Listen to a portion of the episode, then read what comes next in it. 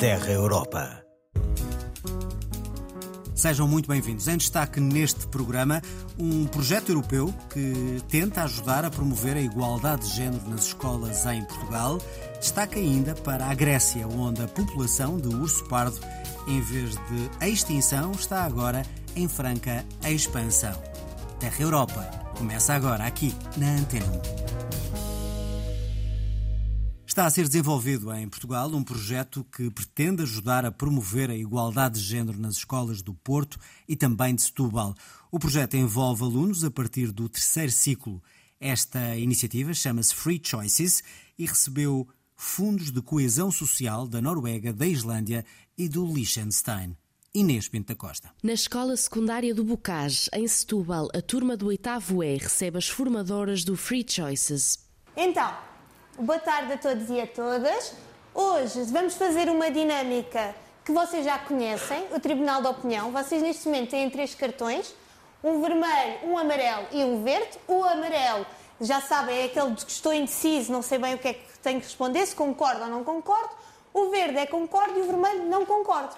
Escolhas livres para discutir papéis de género. Miguel e Rita têm 13 anos. Em conjunto com a turma, avaliam algumas afirmações. Queria já um voluntário ou uma voluntária para tirar, já temos ali uma, boa. Os homens são melhores nas áreas tecnológicas.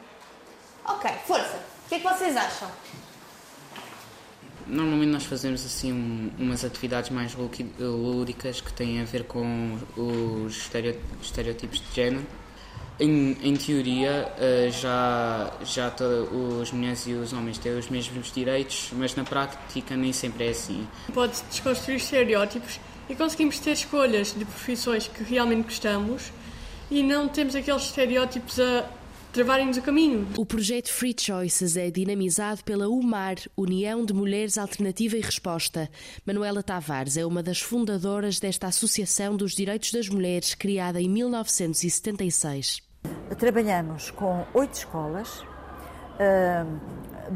dos distritos do Porto e de Setúbal. Uh, na prática, acompanhamos cerca de 600 alunos em são 24 turmas. É raro haver um, um, rapaz que diga que quer ser educador de infância, que queira ser assistente social. Ora, isto está mesmo marcado pelos estereótipos que existem. As aulas da Free Choices dedicam-se a alunos em idades particularmente decisivas do percurso escolar. Inês Gomes é técnica da UMAR, acompanha os alunos de sétimo e nono ano durante um ano e meio. No geral, as turmas têm evoluído bastante e têm apresentado, sem dúvida, menos estereótipos relacionados aqui às profissões. Nós tivemos também reuniões com os e as encarregados e encarregadas de educação e conseguimos também perceber que estão muito receptivos ao projeto, saber também mais sobre as atividades. O projeto recebeu 193 mil euros do ZIA Grants, o Fundo de Coesão Social criado pela Noruega, pela Islândia e pelo Liechtenstein.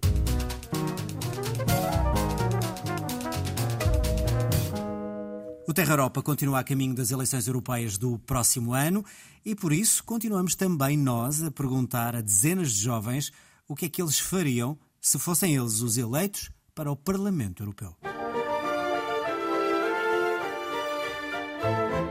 Lara Jiménez, 22 anos, é de Coimbra. Se eu fosse eurodeputada, eu investiria numa maior acessibilidade ao ensino, à ciência e à tecnologia, por crer que efetivamente existe uma grande elitização um, nesta área.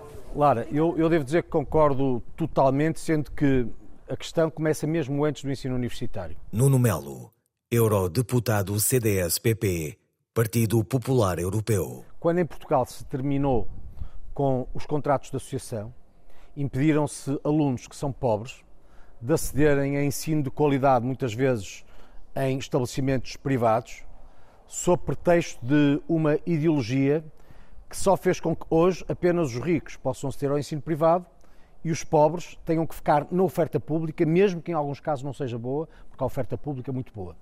No que tem que ver com a União Europeia, todo o meu trabalho político, sempre possível, vai no sentido de abrir oportunidades aos jovens, quer na base orçamental, quando se investe em programas como o Erasmus ou muitos outros que permitem experiências por toda a União Europeia, quer apoiando experiências que permitam aos jovens europeus dos diferentes países cruzarem iniciativas, partilharem experiências e aprender muito com os outros. Portanto, se um dia conseguir ser eurodeputada com esse espírito, eu acho que a União Europeia ficará muito a ganhar.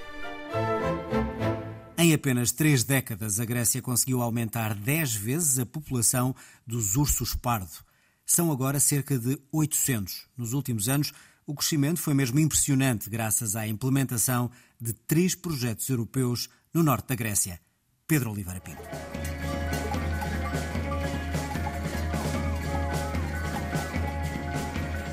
Nasceu por entre as cabras e as ovelhas do pai.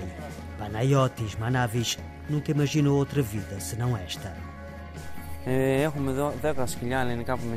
Tenho 10 cães pastores gregos. Os cães ajudam na luta contra os ursos. Os maiores ensinam os mais pequenos a proteger os rebanhos dos ataques dos ursos. Aprendeu desde cedo que pelos vales e montanhas da Macedónia Ocidental um inimigo do gado estava à espreita. Eis o urso pardo, um animal de 2 metros e com 350 quilos, de aspecto manso, mas no fundo um predador. Já estou muito habituado. Embora passe todos os dias com o rebanho pelo sítio onde os ursos se abrigam, os cães ladram e afastam-nos dos meus animais. Os cães pastores chegam a este produtor através de um projeto europeu que quer colocar um ponto final na matança do urso às mãos dos produtores de gado. Vítimas de disparos de armas de fogo e de envenenamento, chegavam a ser mais de 10 as mortes de ursos por ano. Com os cães de guarda, o problema começa finalmente a desaparecer. O projeto ajuda-me de duas formas. Através de vedações elétricas, que uso mais durante o verão, quando os animais estão cá fora. No inverno, estou mais no estábulo. Também me ajudam com os cães. Quando preciso de mais, a Calisto oferece-nos. Quando tenho crias, por vezes, também as ofereço à organização ou a outros produtores.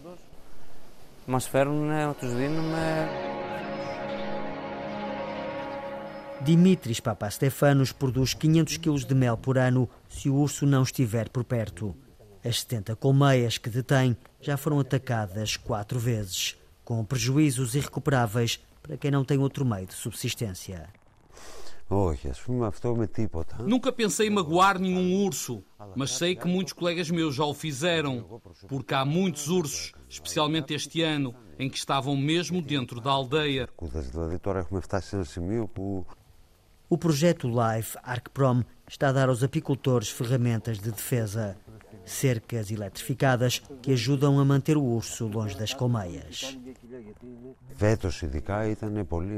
Este ano foi muito difícil. Dois ursos entraram pela aldeia de ambos os lados e atacaram todas as colmeias que não tinham cercas elétricas. Os produtores amadores desapareceram porque não conseguiram proteger as colmeias.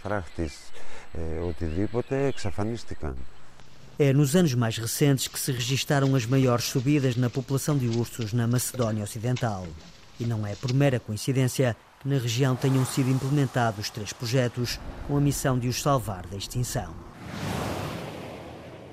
É uma das grandes obras públicas gregas. A autoestrada Egnatia, com 670 km, rasga em duas metades a área classificada que dá abrigo aos ursos nesta região.